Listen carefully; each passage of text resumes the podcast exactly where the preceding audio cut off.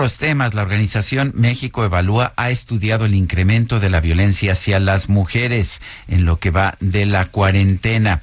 Tenemos en la línea telefónica a Edna Jaime, ella es directora general de México Evalúa. Edna, ¿cómo estás? Muy buenos días. Sergio, muy buenos días. Muy buenos días, Lupita. Hola, ¿qué pues tal? sí, no, no hay buenas noticias, Sergio. Bueno, ya se anticipaba que habría eh, problemas durante el confinamiento porque mucha de la violencia que se perpetra contra las mujeres se da en el, en, el propio seno de la casa, del hogar. Y pues estas condiciones de confinamiento pues están estresando la vida en familia todavía más y por los datos que tenemos pues sí hay, hay problemas y está creciendo. Eh, eh, en los datos del Secretario Ejecutivo del Sistema Nacional de Seguridad Pública para abril eh, pues nos arroja una cifra bien preocupante de homicidios dolosos de mujeres, 267, 70 feminicidios, eh, pues lo que quiere decir que una mujer, eh, que 11 mujeres eh, fueron asesinadas diariamente. Es, es, una cifra muy alta, es de los datos más altos que tenemos desde el 2015, eh, pues lo que está indicando que este que la violencia contra las mujeres eh, pues no no está encontrando contención. También tenemos los registros del 911 eh, eh, en el que pues también estamos viendo un incremento importante en llamadas relacionadas con violencia de género, con violencia familiar, con, con temas de violencia sexual, un número enorme de llamadas, más de más de 100 mil eh, llamadas eh, donde se reportaban estas eh, este tipo de agresiones, 143 llamadas cada hora. Y, también otra fuente de datos que, que, nos revela este incremento es la línea Mujeres, una línea dedicada a atención de mujeres de Locatel. Eh, el gobierno de la Ciudad de México hizo, hizo pública la base de datos de estas llamadas y pues desde febrero de este año tenemos in incrementos importantes. Sergio y Lupita, en febrero 110% de incremento respecto al mismo mes del año anterior.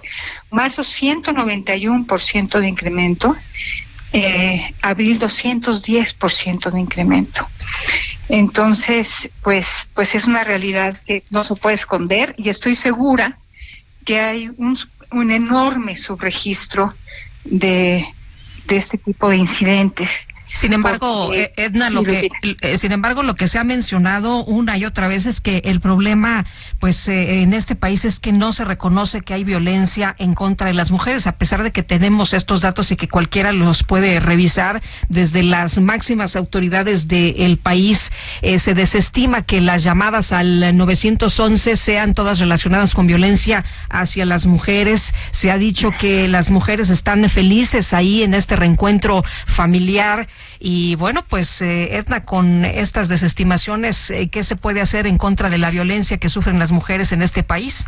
Yo creo que es gravísimo que, la cabeza del Ejecutivo eh, de este país normalice esta violencia, porque cuando dice que la convivencia es fraternal, que las familias mexicanas son ejemplares, pues está normalizando lo, lo, que sucede dentro de ellas. Y me parece que es una señal muy poderosa de, de que las cosas están bien como están. Y, y, me parece que es bien difícil tener políticas públicas exitosas eh, cuando pues el presidente de la República no piensa que este es, eh, es un problema.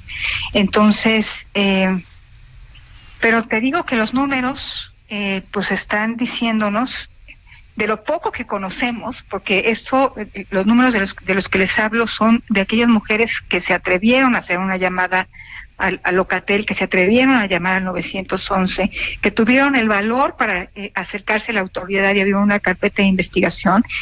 Todavía tenemos, eh, supongo yo, un, un, un mundo desconocido, eh, que ojalá que conozcamos cada vez más para pues desmontar la idea, Lupita, de que nuestra normalidad está bien, de que lo que se vive cotidianamente en el ámbito de los hogares de este país está bien. Eh, y, yo creo que eh, necesitamos mucha más información para entender mejor lo que ocurre y para poder formular intervenciones y política pública con más conocimiento y con más evidencia. Porque si no lo hacemos así, Lupita, lo que acabamos teniendo son campañas eh, como la que está circulando en estos momentos en los medios, donde pues hay que contar hasta 10 para contener conductas violentas. Me parece que pues no tiene demasiado que, no va a surtir demasiado efecto. No, y si eso fuera, pues imagínate desde cuándo hubiéramos detenido la violencia en contra de las mujeres, ¿no? Pues muy fácil, ¿no? Pues contar hasta 10. contar hasta 10, Sergio. Entonces, pues sí, yo creo que eh, eh, hay, no, no, no, hay suficiente conocimiento, no se están tomando decisiones eh, con base en la información con la que contamos, no se está entendiendo bien el problema y en esa medida pues vamos a tener respuestas muy o limitadas o equivocadas.